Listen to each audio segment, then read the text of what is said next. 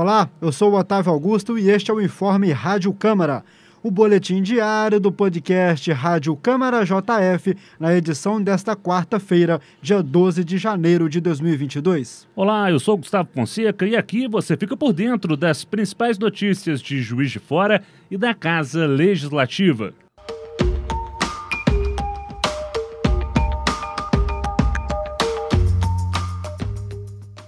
A vereadora Thalia Sobral, do PSOL, analisou o atual estado da cidade no tocante à pandemia e expôs medidas para reduzir o contágio.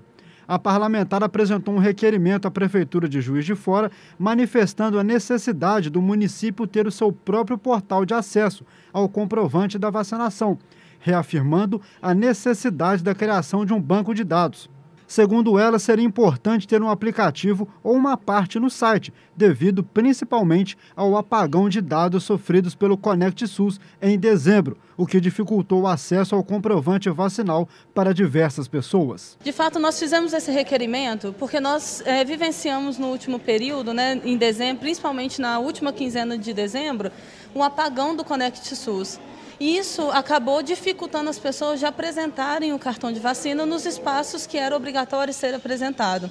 Então chegou essa, essa demanda para a gente, nós achamos que seria interessante que a prefeitura tivesse ou um aplicativo ou uma, uma parte no seu sistema, no site, para que a pessoa possa conectar, possa acessar e que ela possa apresentar, independente de ter o cartão físico presencial naquele momento, já que a gente tem que transitar com ele em vários lugares. Thalia Sobral também ressaltou a necessidade de testagem em massa por todo o município. A parlamentar apresentou uma solicitação para que houvesse um local de testes com resultados mais rápidos, em pontos mais centrais da cidade. Na visão dela, o cumprimento de tal pedido evitaria a sobrecarga do sistema de saúde. Então, nós fizemos uma solicitação que a gente tivesse um local de testagem mais rápida em algum lugar mais central da cidade, né? Para a gente não ter nenhuma sobrecarga do sistema de saúde, inclusive. A pessoa tem que ir ao hospital, tem que ir a uma UBS ou uma UPA, que ela possa ser testada nesse local, porque a gente tem visto que pelo país inteiro nós tivemos um, um crescimento muito significativo é, de confirmações. Então, testar é importante para a gente saber o cenário da cidade. Né? Então, a gente, é nesse sentido que a gente fez esse pedido e a gente também perguntou né, para a prefeitura quais são as parcerias que ela está pensando para essa testagem, para a gente poder ter fabricação de testes em maior quantidade. Ela adquiriu esses testes, alguns testes em setembro, mas agora a gente sabe que a universidade tem condições, outras instituições têm condição de auxiliar nesse sentido da testagem em massa no, no município.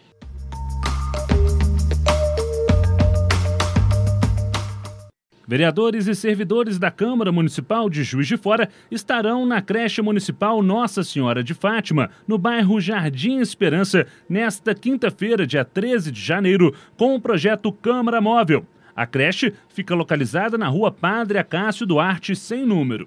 Das 9 horas da manhã às 5 horas da tarde, os cidadãos terão disponíveis serviços de atendimentos jurídicos, de defesa do consumidor, superendividamento e processos, montagem de currículo e demonstração de vagas de emprego, corte de cabelo, cuidados à saúde com aferição de pressão arterial, orientações sobre emissão de documentos importantes, como a carteira de identidade e certidões, como as de nascimento, casamento e óbito, emissão de segunda via de CPF, doação de livros e a presença do Fiscaliza JF para verificar as condições e o bom funcionamento dos equipamentos públicos. As ações terão cobertura completa da JF TV Câmara pelo canal 35.1.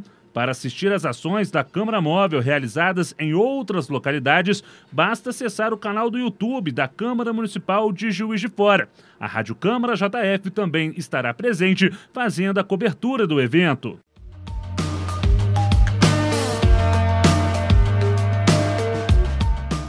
Esse foi o seu informe Rádio Câmara JF.